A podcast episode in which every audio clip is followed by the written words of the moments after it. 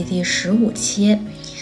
我呢刚回家，我刚刚又经历了一个非常短暂的周末短途旅行。我现在回到家，已经把我的热水器烧上了，在等着这个水烧热的时候呢，我就想给大家录一期播客，来介绍一下我这一次又是一个人踏上旅途。距离我上一次一个人旅行已经过去了有六年的时间。我这一次呢是一个人去到了山东的济南。为什么想去济南呢？是我不知道大家记不记。记得我之前几期节目的时候跟大家说到过，我的祖籍是山东，我的奶奶爷爷是在山东长大的，小时候，然后是在大概十八岁左右的时候来到北京工作和生活，然后呢也在北京安了自己的小家，后来我们一家子就在北京生活了。嗯，我其实没有，甚至没有短暂的在山东生活过，但是呢，我不知道为什么我就是特别有一种家乡的自豪感，就是我奶奶爷爷。虽然已经在北京很多年了，但是他们说话还是有那个乡音在。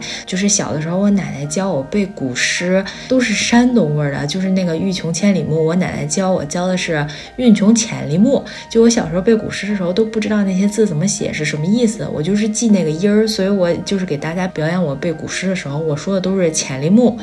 奶奶爷爷他们有时候会跟老家的亲戚朋友啊打电话，就是越说这个山东味儿越浓，所以我呢就耳濡目染的。我虽然没有在山东生活过，但是我好像就是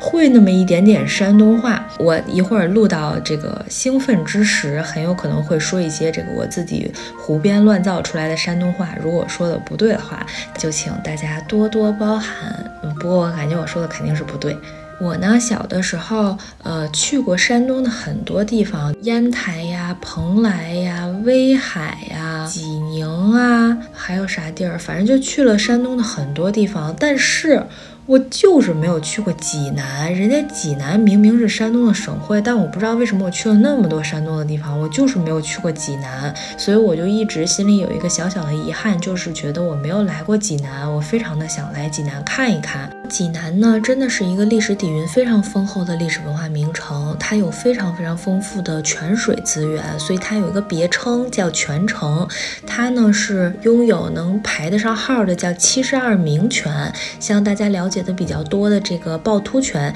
就是位列于七十二名泉当中的第一位，嗯，它是叫天下第一泉。然后我在参观的时候看到了一个说法，我觉得特别的形象，我就把它记了下来，叫家家泉水，户户垂柳。就是你走在济南的市中心，每走几步就能够看到非常非常清澈的在流淌着、不断的冒小水泡的这样的泉水。然后户户垂柳呢，是因为呃柳树是。是济南市的市树，嗯，济南市的市花是荷花，市树是柳树，然后它这边柳树的数量也非常丰富，然后尤其是和这个泉水搭配在一起，就是嗯，在泉水旁边会栽种非常多的柳树，然后那个柳树垂下来，有一些比较长的就都会垂到水面上，然后在有阳光能够看到有这个湖面的映射的时候，你就会感觉就是上面是真正的柳树，下面。是柳树的影子，然后它们两个一一贯之，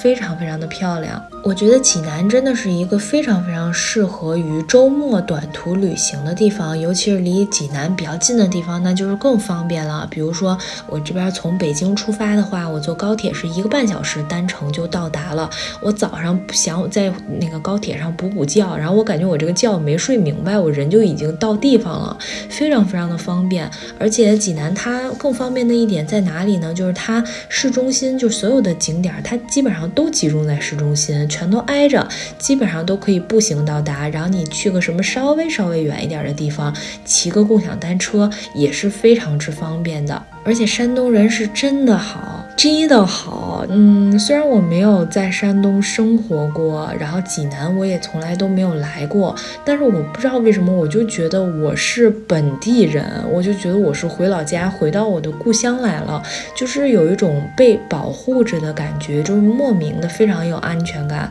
所以我觉得大家来山东会喜欢山东的，就包括我这一次所接触到的一些各种各样的山东人啊，我都觉得真的人特别好，而且山东的男生。是俊朗，女生是俊秀，条儿特别的顺，然后给人的感觉就是那种英气十足的那种，所以就是山东真的是一个非常值得来的地方。那么我就来跟大家介绍一下我这一次的行程安排吧。我是第一天早上差不多九点半左右到的高铁站，然后第一站是安排了去山东博物馆。我每一次就是整个参观的排序是会把博物馆放在第一站的，就是因为我想要了解这个地方它是怎么回事儿。嗯，因为第一次来这个地方，你其实对它的很多东西还没有一个非常具象的感受。我想让我自己沉浸在那个氛围里面，当地的。博物馆一般情况都会有一些常设展，这个常设展一般就是呃围绕当地的一些这个历史文化陈列，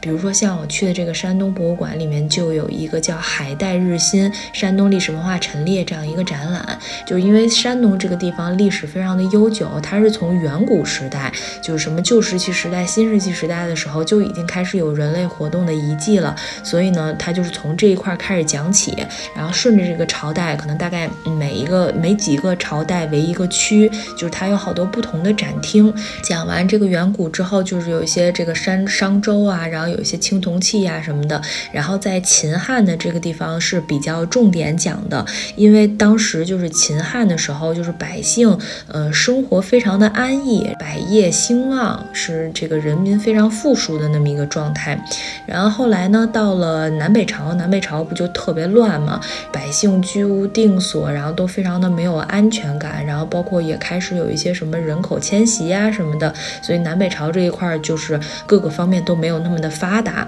然后后来从差不多呃宋朝开始吧，然后各种什么纺织业呀、雕塑、绘画呀、书法啊什么的，就是重新又开始社会繁荣了。包括它也好好多有这个经济行为，什么有一些呃商贾文化呀什么的，包括经过它这个南北朝，它这个人员有了这种迁。迁徙和流动，各地的风俗，包括大家说话那种腔调，都是有一种相互这个融合的感觉。所以他就是顺着他这个朝代讲到了很多。然后我印象很深刻的是一块展板，然后当时就是讲那个秦汉时候的那个黄肠题凑，当时墓葬的一种形式，就是他当时古人不是都是视死如视生嘛，墓葬其实有非常多的讲究。然后在那个时候就有一个。形制是叫黄肠题凑，我之前是在北京参观，也是一个西汉墓，有看到过这个。它黄肠题凑呢，其实就是用那种柏木，呃，用呃，我也有点说不清啊。它就是把那一堆木头堆在一起，然后以那个木头的横截面是作为一个类似于墙吧，就是我这说的太不专业了，就是是这么一个形制。然后当时我们去看的北京的那个西汉墓是用的梨木，其实最好是要用。柏木，然后我这一次在这个展板上，他就介绍了山东菏泽有一个西汉墓，就当然他是放了一个展板啊，只是有一个照片，然后他就说这个东西是目前为止我国西汉这个朝代目前规模最大、规格最高、保存最完整的一种黄肠题凑，然后它里面就是柏木，就是看到那个展板，我就真的心里有一种非常奇妙的感受。之前录节目的时候跟大家介绍过，说我从今年。年开始才开始对历史萌生了一些兴趣。我原来历史都是巨差，而且就是我也不愿意去学习，因为就是你了解的太少了，就是像一棵树一样，你没有那个主要的树干，你东给你一块叶子，西给你一个这个枝丫，你根本就拼不上。所以我就是非常非常的不想学。就我说我历史不好，其实完全不是客气着说，我是真的非常的差。上学的时候呢，就是历史课啊，什么地理课，基本上都是要不然就是睡大觉。要不然就是写作业，反正就我现在，你让我想我的历史老师长什么样儿，是男老师还是女老师，我都一点印象都没有。然后我为什么会说这个感觉给我来说特别的奇妙，就是嗯，你生活在北京，然后你在北京有见到过西汉墓，它是黄肠题凑这样的形式，然后呢，你在。另外一个地方，你看到了和它一样形制的东西，它们之间就产生了一种深层次的连接。包括我今年年假的时候去了甘肃，然后当时是在嘉峪关附近有一个长城第一墩儿，就是它是呃明代长城在最西边的一个烽燧，第一个烽燧叫长城第一墩。然后我就想到了平时我在工作当中，哎，我就经常去北京的明长城。啊，然后也有看到烽燧，我就说哦，原来那个地方是最西边的第一个墩。它它突然这些东西它顺到了一起，而且就是因为这些东西本来在我的脑子里面是一片浆糊，但是呢，他们突然好像有了一根丝线穿在了一起，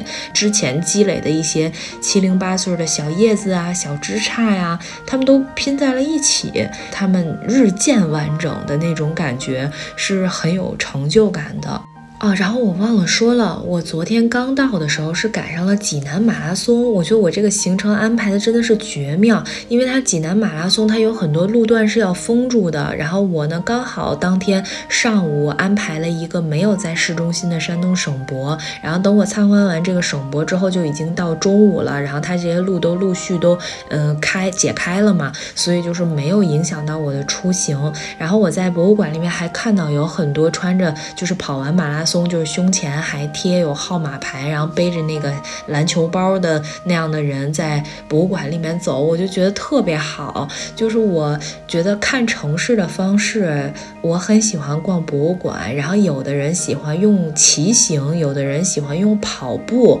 来去认识这座城市，我觉得都是一个就是很特别的方式。他们通过跑马拉松的这种形式，去经过了济南的各种地标性建筑，然后再跑。下来了之后呢，又来到了博物馆去看这个地方的这个历史底蕴和文化背景，就是有一种动静相宜的感觉。就是我在博物馆里看到这样的画面，我感觉特别特别的有生命力。然后第二站呢，我就是来到了黑虎泉。黑虎泉我特别喜欢，是我这一次旅行当中我最喜欢的一个地方。我先跟大家介绍一下，就是，嗯，因为它这个泉水资源丰富嘛，主要的泉群是集中在市中心的这一块儿，它是叫做趵突泉泉群地质公园。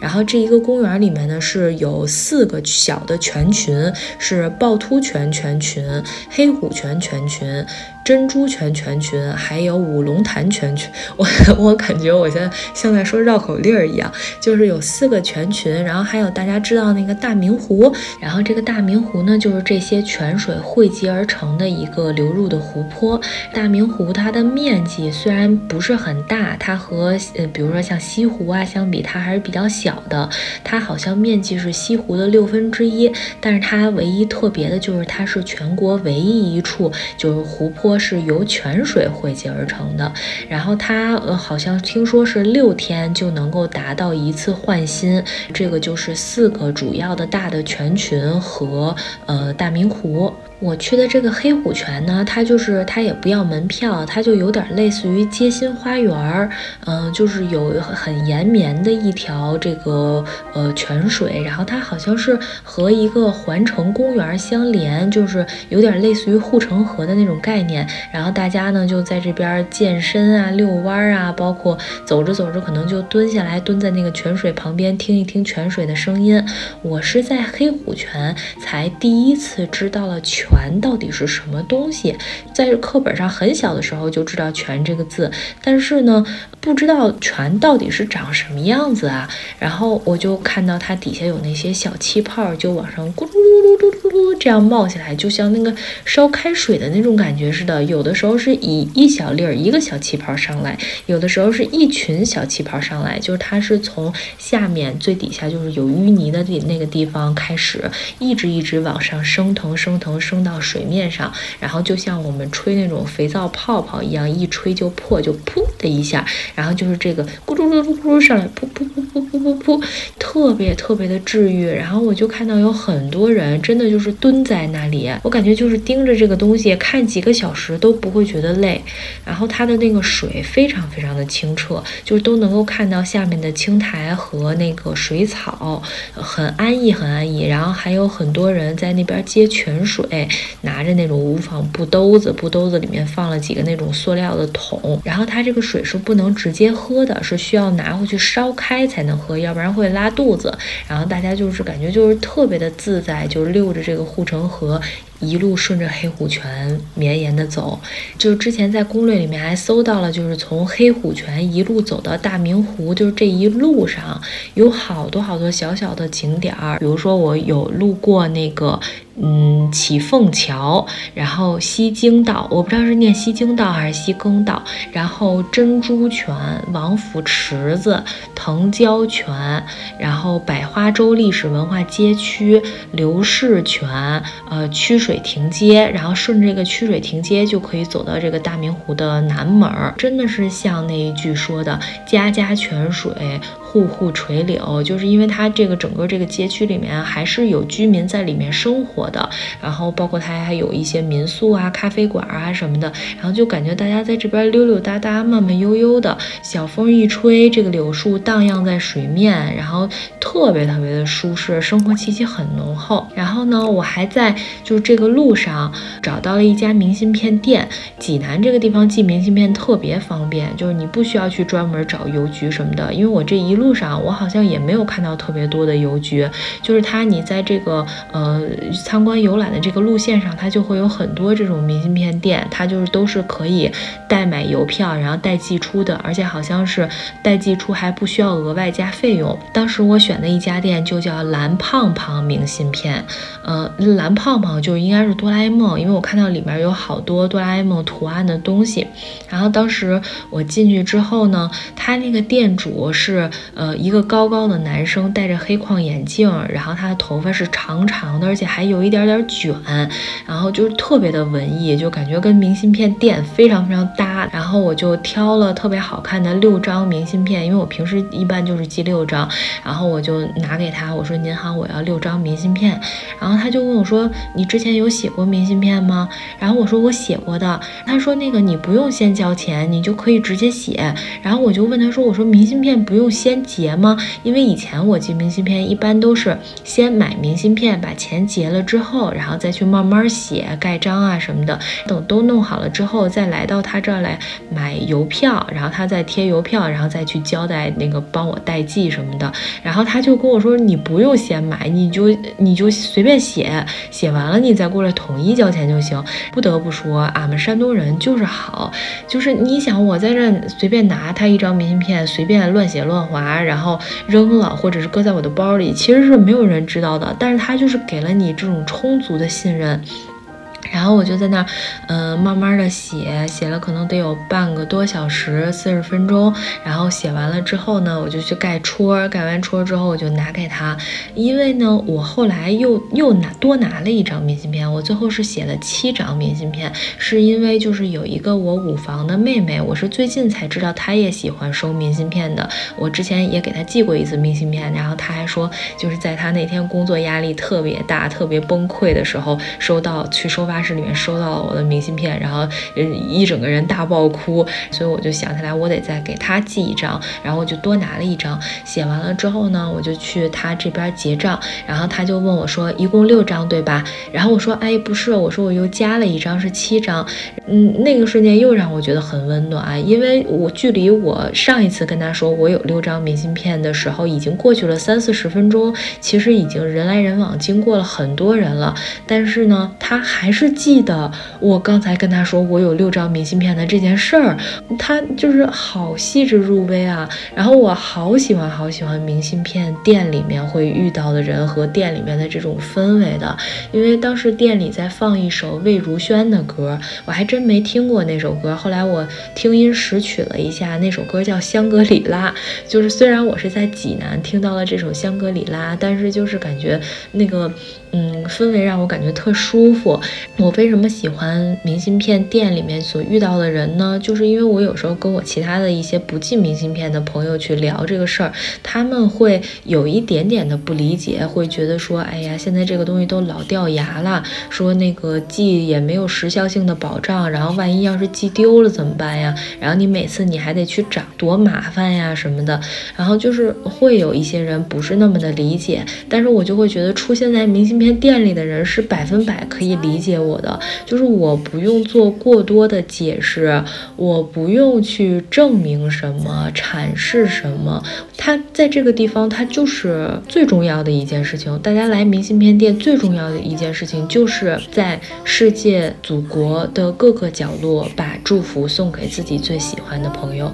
嗯，我觉得他们是一定能够懂的，所以我我很喜欢明信片店的氛围。后来呢，我就把我的明信片的钱给交了，然后他就问我说：“呃，你这几个地址你都寄过是不是？”我说：“我寄过。”然后他说：“那太好了，你寄过就应该一般不会丢的。”然后他还问我说：“你着不着急？你要是着急的话，你就别管这邮票了，一会儿我帮你贴，贴完了之后我就尽快给你送到邮局去。”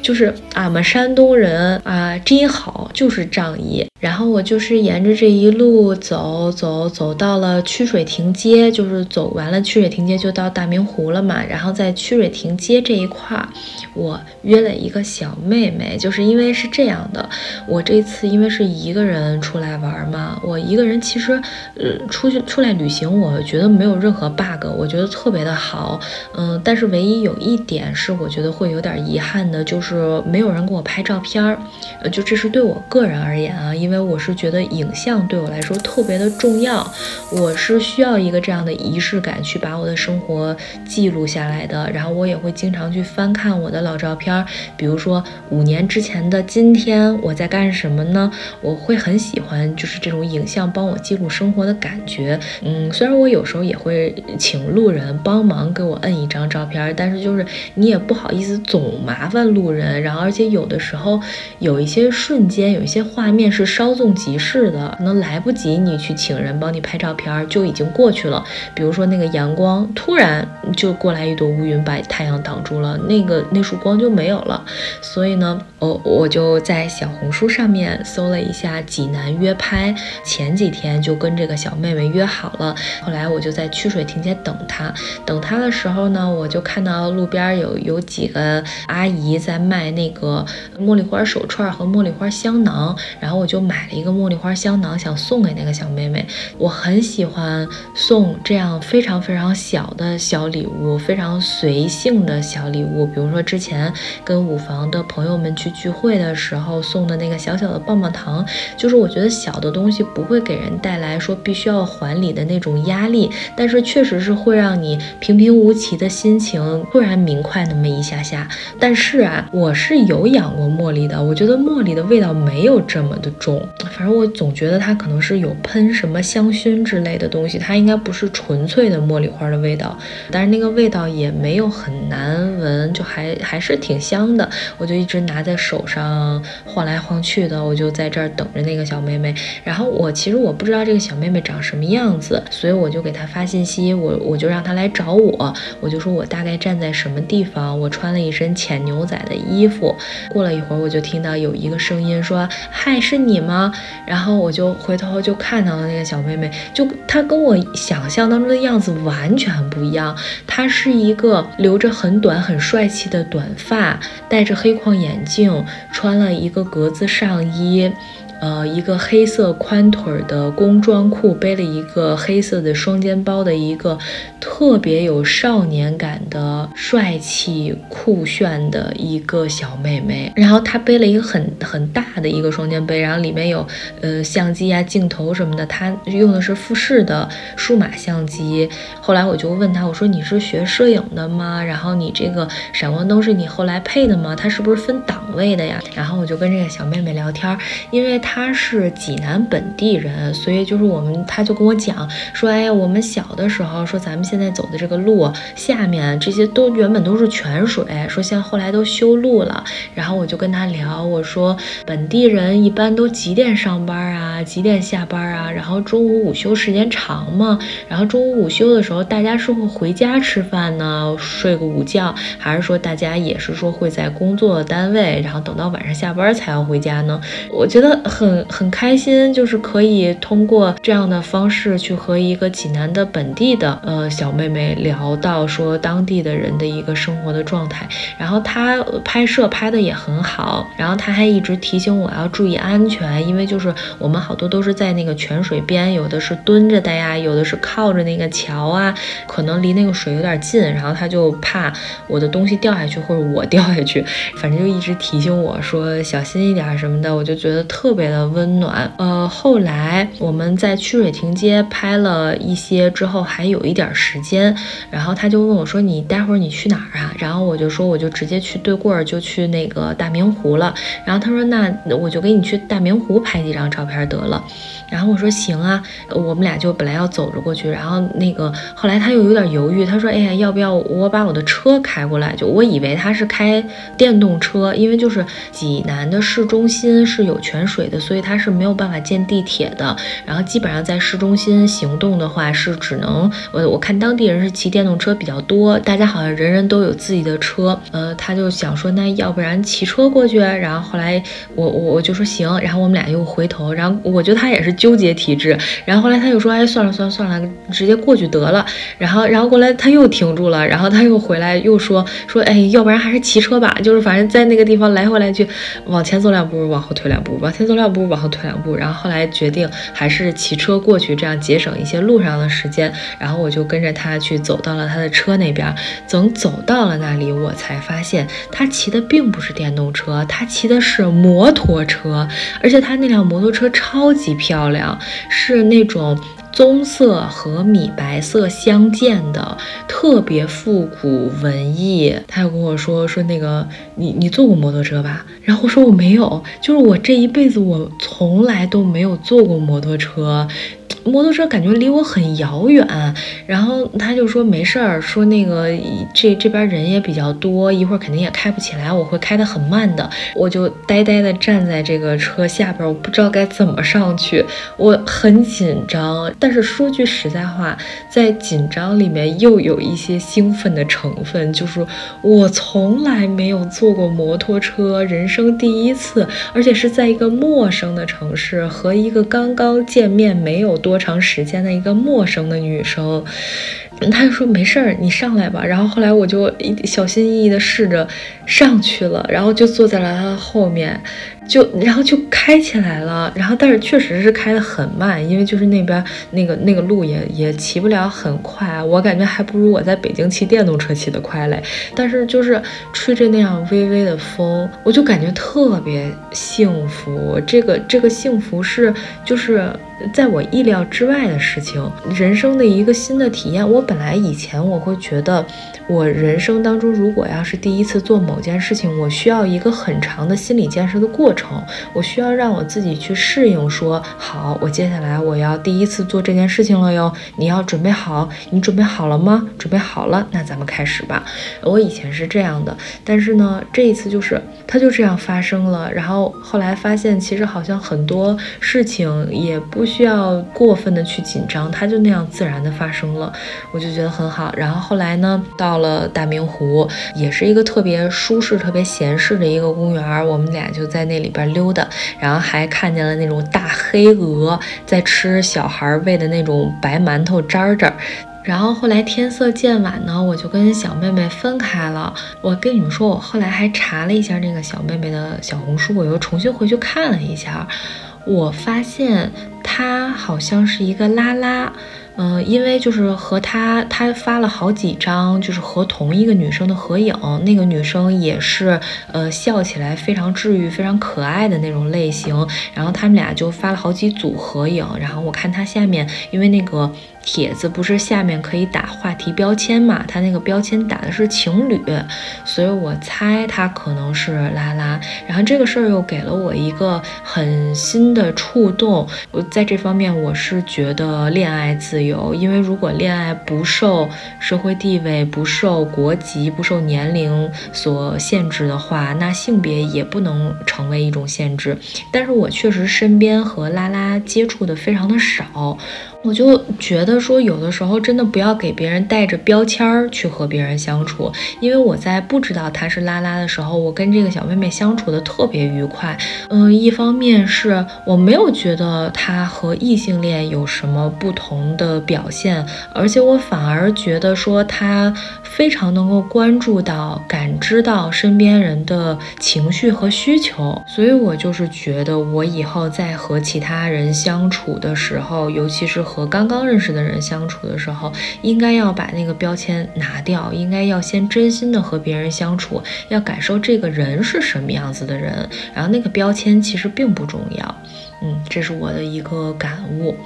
然后大明湖里面有一个那种塔楼式建筑叫超然楼。它那个超然楼，我忘了是始建于隋还是元来着，但是反正它就已经消失殆尽了。嗯，后来是在这个原址又在零几年的时候重新修了一个楼阁式建筑，是仿宋风格的。就虽然它是现代建筑，但是还是……然后我去超然楼门口，我这个一整一个大震惊，就是全是摄影师和摄影摊位。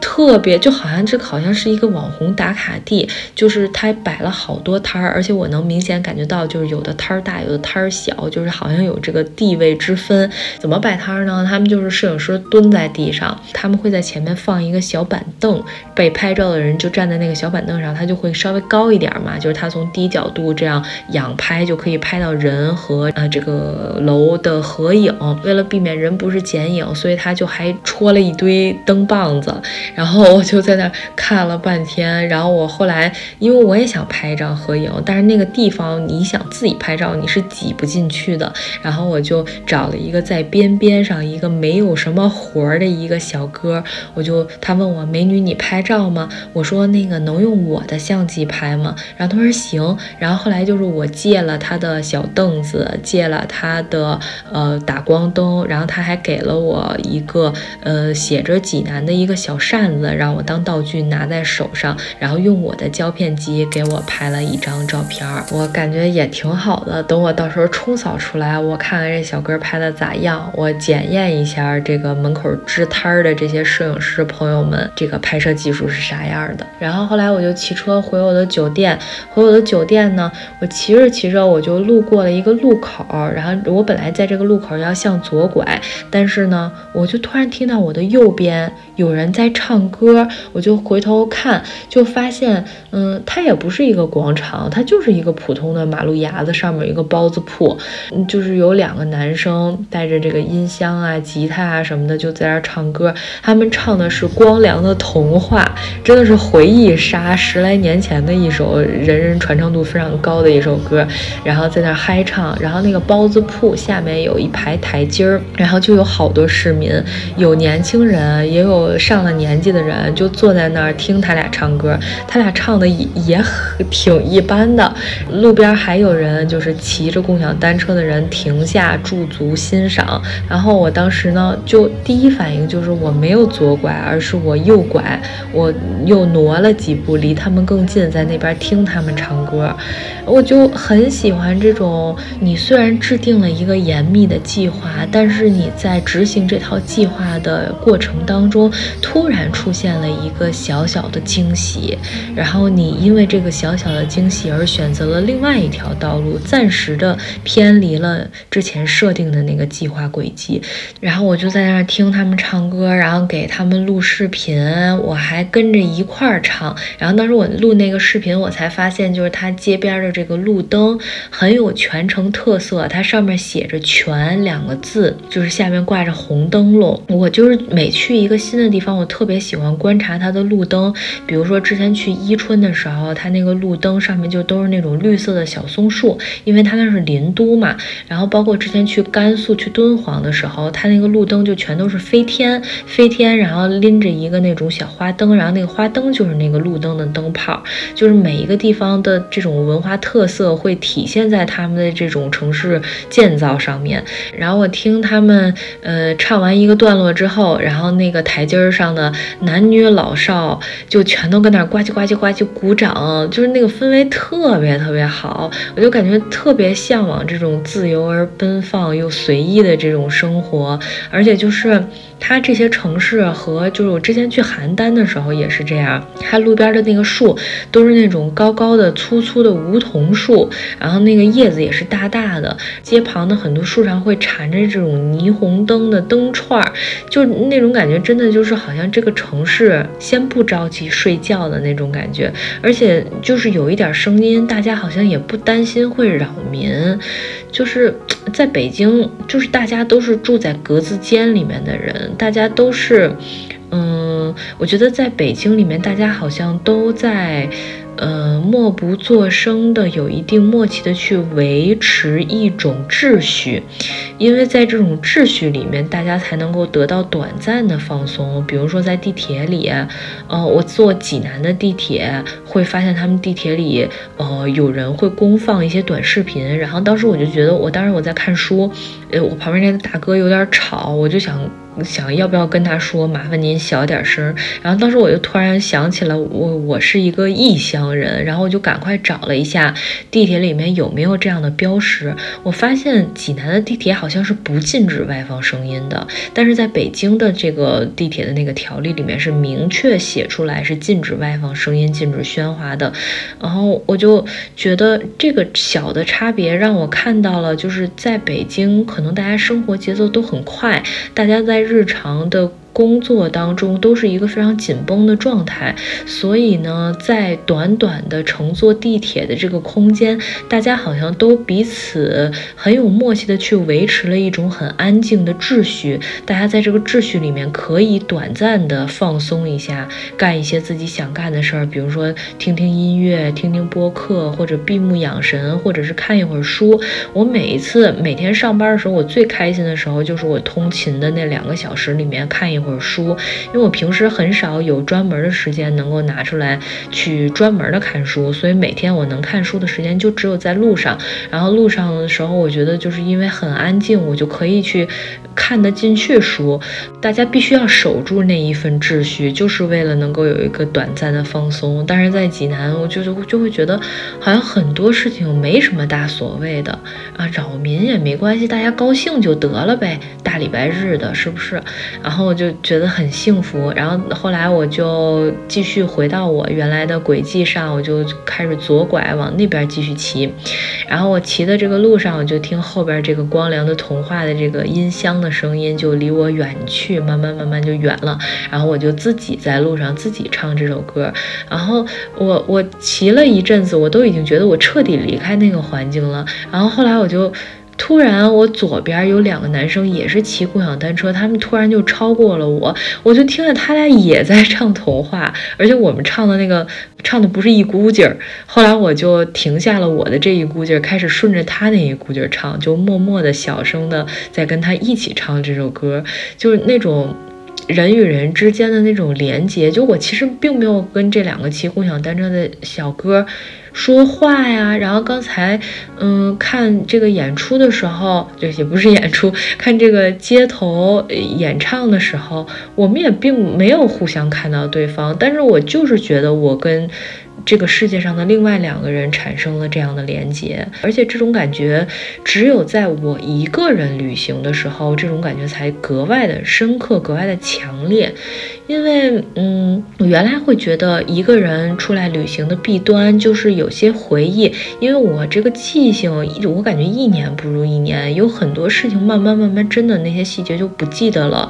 我就觉得，如果要是曾经是和朋友一起出去旅行的话，那起码大家可以呃勾兑勾兑，可以把这个信息能够补全完整。我会觉得这是很好的一点。但是我现在我逐渐发现，当我一个人的时时候，我的这个嗯五官好像更加的灵敏，我的这个。触角好像伸得更加远，扒得更加牢，就是有一些细节我能记得更清楚。可能我并不需要另外一个人和我一起复述这一段回忆，我自己就本能的就会记忆很深刻。就是我不知道大家听我播客的人是爱人还是艺人呢？是不是艺人应该听我的播客应该坐不住吧？应该听两分钟，两分钟都是给我面子了，可能听两句话可能就会给关掉吧。嗯，其实我觉得爱人并不是内向，然后固步自封，天天坐在自己的家的家里面，不愿意走出去的。其实我，反正作为我个人来讲，我是很喜欢走出去的。我很喜欢在家独处，但是我也更加的喜欢在人群中独处。我不知道大家会不会有这种感觉，比如说像我刚才提到的，我在地铁里面自己享受自己能够看书的那段时光，我我也很喜。喜欢在人很多的公园里面，坐在一个石凳子上面吃自己的面包，也给我一种非常幸福的感觉。反而我觉得爱人好像更有能力，能够更加深刻的和整个世界，能和其他的人类和其他的动物，能够产生更深层次的连接。然后后来嘛，就是到了酒店住宿，然后第二天就起床去吃了早饭。然后我早饭是吃了很有济南特色的叫糖果子，就是有点类似于北京的糖油饼，但是它是是油条，油条上面裹糖。然后呢，还吃了一个叫鸡蛋包的东西，它就是类似于一个油方方的油条，里头灌了一个鸡蛋，也是油炸出来的。嗯，然后还有一个东西叫甜沫儿。它是那种稠稠的，像那种浆子一样的东西。然后虽然它叫甜沫，但是我很奇怪，就它是咸味儿的，咸鲜味儿的，好像没有什么甜味儿。然后里面呢是花生米、豆腐皮儿、豆泡、海带。就吃了早饭之后呢。就去了我第二天的第一个目的，就是趵突泉。我很建议大家把趵突泉安排在早上去，而且尽量要早一点。如果能在七点多、八点多到趵突泉是最好的。趵突泉呢，就是这个天下第一名泉。然后在这个趵突泉泉群里面，它就有很多，就它们都离得非常的近，都在一个片区，就一个一个的泉。然后那些泉的名字就都挺有意思的，有的叫什么什么卧牛泉，有的叫什么。什么什么虎泉，就是因为它下面可能有一块大石头，然后这个大石头就可能看起来就像一个呃牛一样，然后包括还有月牙泉，就是它的这个形状很像月牙，然后包括还有一个叫什么什么甘泉，就是说那个泉的那个味道好像非常的甘甜，但是反正我也没有喝，也没有对比，然后好像还有一个地方叫。古温泉就是说，它那里面的那个温度是恒温十八度的，就是冬天夏天都是那种温温热热的。嗯，反正就是好多好多的泉。然后在这个地方，你就因为它泉很多，所以每个人就可以找一个小小的角落，你总是能拥有到你自己的那一片小小的泉。你就可以坐在那里，趴在那个小石头上面，你就可以看那个泉水咕噜咕噜咕噜咕噜咕噜咕噜上来，真的特别的治愈。而且湖底真的非常清澈，湖底还有那个那种银色的小圆片片，我不知道那是什么东西，但是就是阳光照射在那个上面，然后那个东西反射到湖面上，特别特别好看，超级好看。然后我这一次去去济南，我拍了很多很多的胶卷的照片，就是它这个地方真的是怎么拍都好看。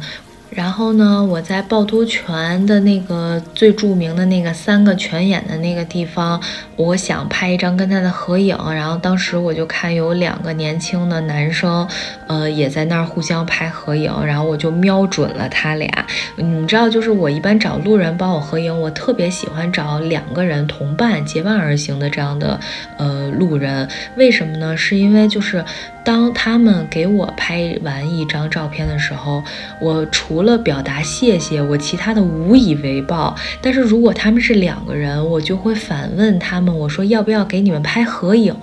然后多数情况他们都是想拍合影的，因为他们两个人出来，除了自拍的话，其实没有办法拍就是这种他人视角的这样的合影。所以我就每一次我就是在跟别人说要不要帮你们合影，然后他们说好啊好啊的时候，我就会感觉到莫名的幸福，就是那种极大的满足感。然后趵突泉呢，最近还有一个菊花展，就我看还那个菊花有什么获金奖的、获银奖的，然后有好多好多上了年纪的。老年摄影天团，就是他们，我不知道是有组织的还是自发的，然后就是每个人都拿着那个长枪短炮的那个大单反啊，那个设备都比我那设备强一万倍，然后就是在拍菊花什么的，然后彼此还在交流，说，哎，你这个相机不错，你这焦段，你这合适什么的。我也希望我到了这个年龄呢，嗯，也能就是说，突然有一个菊花展，我扛着我这大炮，我就。过去了，然后趵突泉逛完了之后呢，我在临出门的时候看到了趵突泉有一个游船，就是它这个游船有好几条路线可以。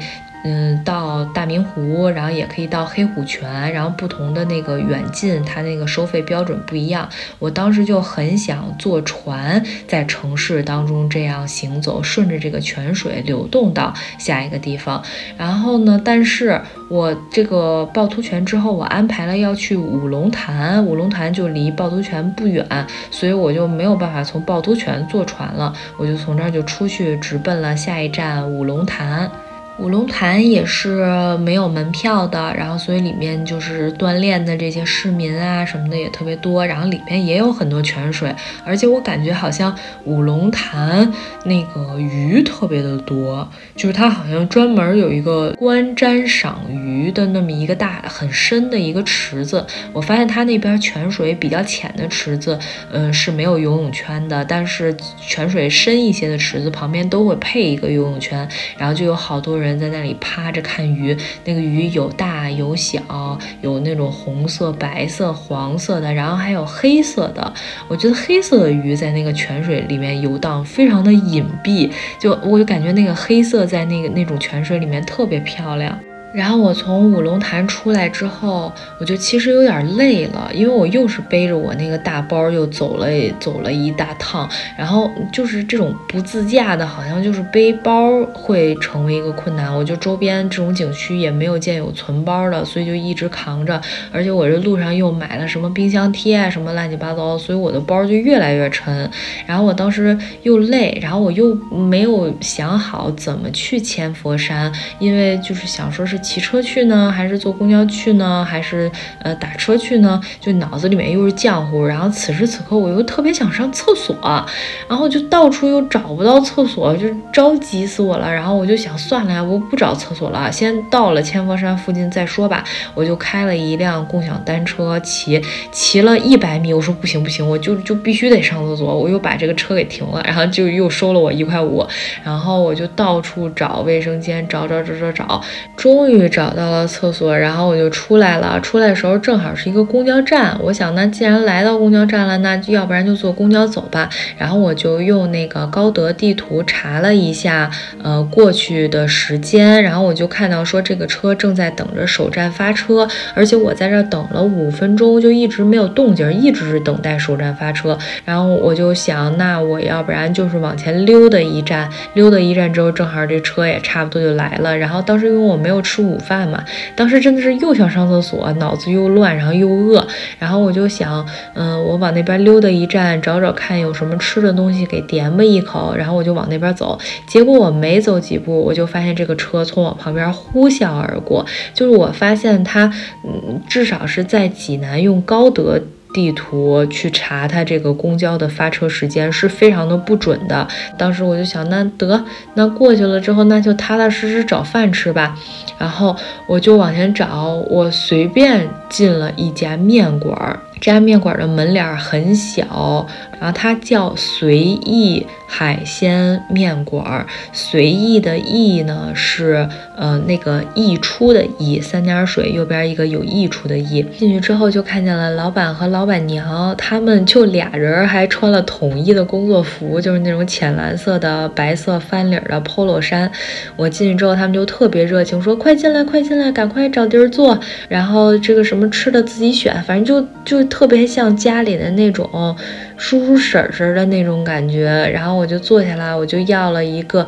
招牌的海鲜面，然后还要了一个把子肉。把子肉是一个济南特色，就是它就是那种肥肉片儿。嗯，那个老板娘就跟我说说你过来你自己选，说你拿这小夹子，你喜欢哪块你就自己夹。什么有五花的，有三花的，有肥点的，瘦点的。说你看哪块好看你就挑哪个。然后我就一夹就加到了一个嗯比较瘦的，就我就想吃瘦一点的，我就加了。然后我就问那个老板娘，我说我这是属于比较瘦的吗？然后老板娘就夸我说，哎，你这块选的真漂亮。说那就就拿那块，就拿那块，多好啊。然后我就拿来，我就一边吃把子肉，一边等着那个海鲜面。后来呢，我的海鲜面就熟了。然后当时因为店里又呼啦来了好多人，让他们在那儿纠结要点什么餐，就有点吵。然后那个叔叔就叫我说那个海鲜面好了，他叫我一遍我没听见。那叔叔就趴在那个窗口那儿就喊我说：“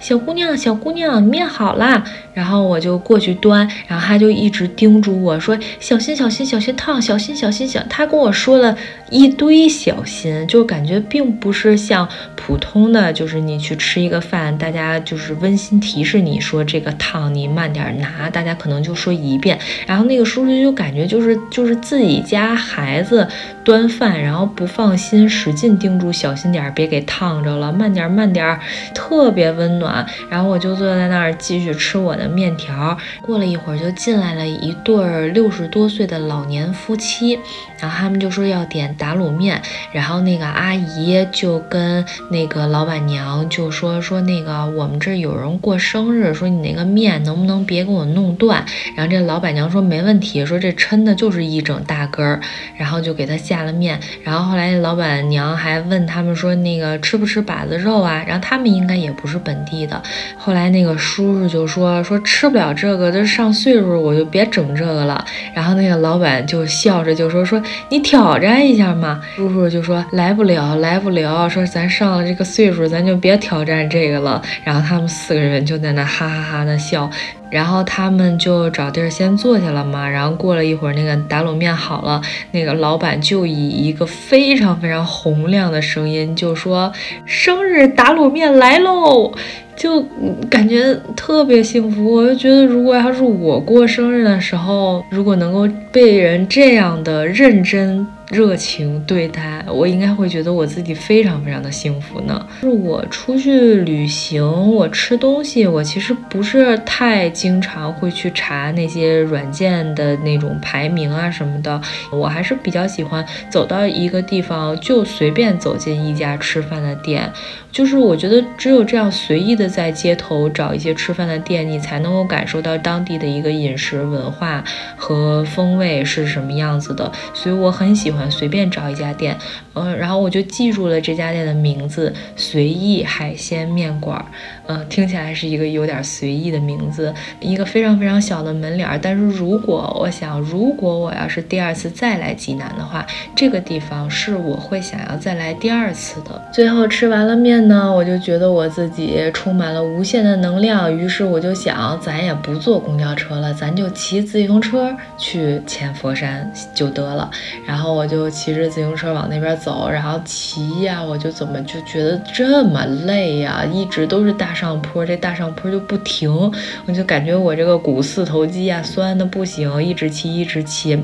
然后我就突然在一个红绿灯停下来的时候，我就看到了他那个路。路牌在标东西南北，我就发现我是在往南骑，然后我就想到了早上在趵突泉的时候看到了有一个讲解的牌子，他就说济南呢是南高北低，所以那个泉水呢是自南南向北流的，这个跟北京是反的，北京是西北高东南低，然后我当时就记住了，就是它是反的，然后我就在想，果然我是往南骑，往南果然就是地势高。所以这个我就发现，你去一个地方真的要用不同的交通工具来体验这座城市，因为它这个上坡它没有那么的陡峭，所以其实你如果是开车啊，呃，骑电动车呀，或者是溜达着，其实感觉不到它那个坡度的。但是你只有在骑自行车的时候，你才能够感觉到这个坡的坡度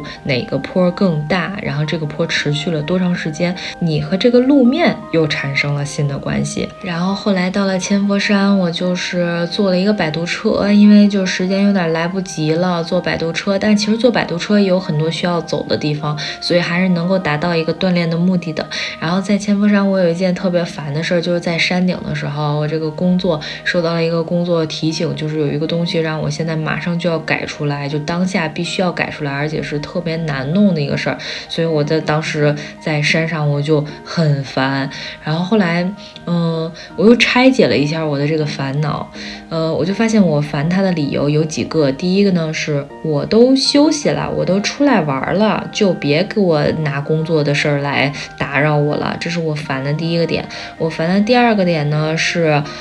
呃，我没有电脑，我用手机操作呢，可能会没有那么方便，这是我不高兴的第二点。然后我不高兴的第三个点就是，他这个工作要求让我觉得很无语，就是他他他这个事儿，我明明已经在表格里面非常清晰的表达了，但是他就是这个东西让你再用文字再描述一遍，我觉得这个为了这个不合理的要求去浪费我的心情，是一件特别让人生气的事儿。然后我就现在有的时候遇到不开心的事情，我会做这样的小的拆解，就是我不仅要知道我现在不开心，我还要知道我现在是因为具体什么事儿不开心。然后我把这三个拆解出来之后，我就一一去对应，我看看这三个问题能不能解决。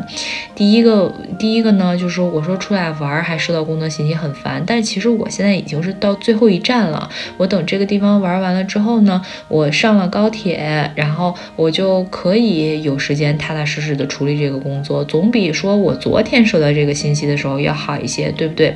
然后第二个呢，就是我没有电脑，我只有手机。那我手机其实也是可以操作的，只是它稍微麻烦一点。那我就慢慢弄嘛，稍微慢一点，对不对？因为我确实没有电脑，这个问题解决不了。然后这是第二个问题解决了。然后第三个问题呢，就是说他这个无理的要求，无理的要求，他这个事儿他虽然解决不了，但是呢，他嗯，就是你就。就是避免不开，工作当中他就是有这样无理要求的人。然后其实你所谓的那个无理要求呢，可能在人家的角度来看，人家觉得是合理的，因为每个人呢都是站在不同的、站在自己的角度上去考虑问题的嘛。我觉得无无理取闹，但是可能对人家来说，那人家就需要你做一个这样的解释说明，也有这样的可能性。然后于是呢，我把这个问题做了一个拆解之后，我就发现我就没有那么烦了。然后呢，我还有提醒我自己说，现现在我在山上，我现在要下去。我现在最重要的一件事是什么呢？就是注意安全，就是不要因为这件事情分心，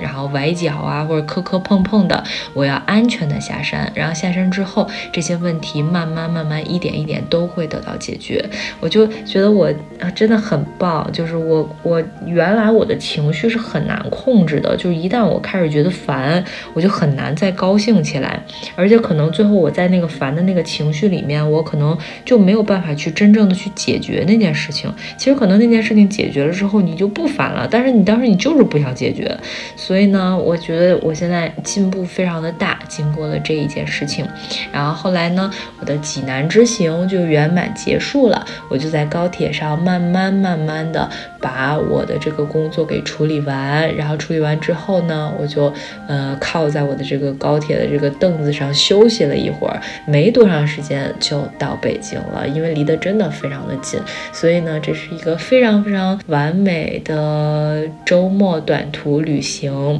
很想把山东、把济南这个地方推荐给大家，因为这个地方真的是玩起来时间成本也需要的不高，然后这个技术难度也非常的低，然后但是它。可看的一个是可看的，另外一个是可感受的。就是我在济南，更多的我觉得我是在感受一种生活状态，感受一种生活节奏。我以前嗯有一个不健康的观念，我以前觉得玩儿是一件特别不正当的事儿，会觉得你去做一件事情的话，你一定要有一个明确的目标呀，然后你一定要有一个明确的路径啊。你做这件事情，它的投资报酬率到底有多高呢？它能给你带来怎么样的正向反馈呢？就是以前大家会追求效率至上的这种生活，但是现在我慢慢的就觉得说。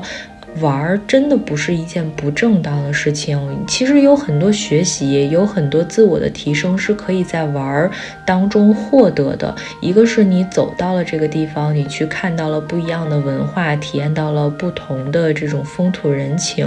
另外一个是你在旅行的过程当中，你能够更好的去了解自己，以及可以去看到，比如说你自在跟你的同伴出去旅行的时候，你看你跟对方是怎么相处的，你也能够。透过其他人这样一面镜子去看到原来自己是一个什么样子的人，嗯，我觉得这个过程对我来说是很重要的，所以就是觉得大家也不要觉得说玩是一件不正当的事儿，该玩的时候就玩，玩怎么了？就人就得玩啊！你你如果不玩，没有获得一个短暂的充电、短暂的休息，你怎么样去面对那么复杂的生活呢？就像咱们长途开汽车的时候，会看到一个非常非常大的标语，告诉你不要疲劳驾驶。它会提示你到了四个小时，就算你自己感觉没有很累，你也必须得去服务区休息一会儿，睡一会儿。所以呢，就是大家不要疲劳驾驶，大家该玩的时候就去玩，不要觉得玩是一件见不得人的事情。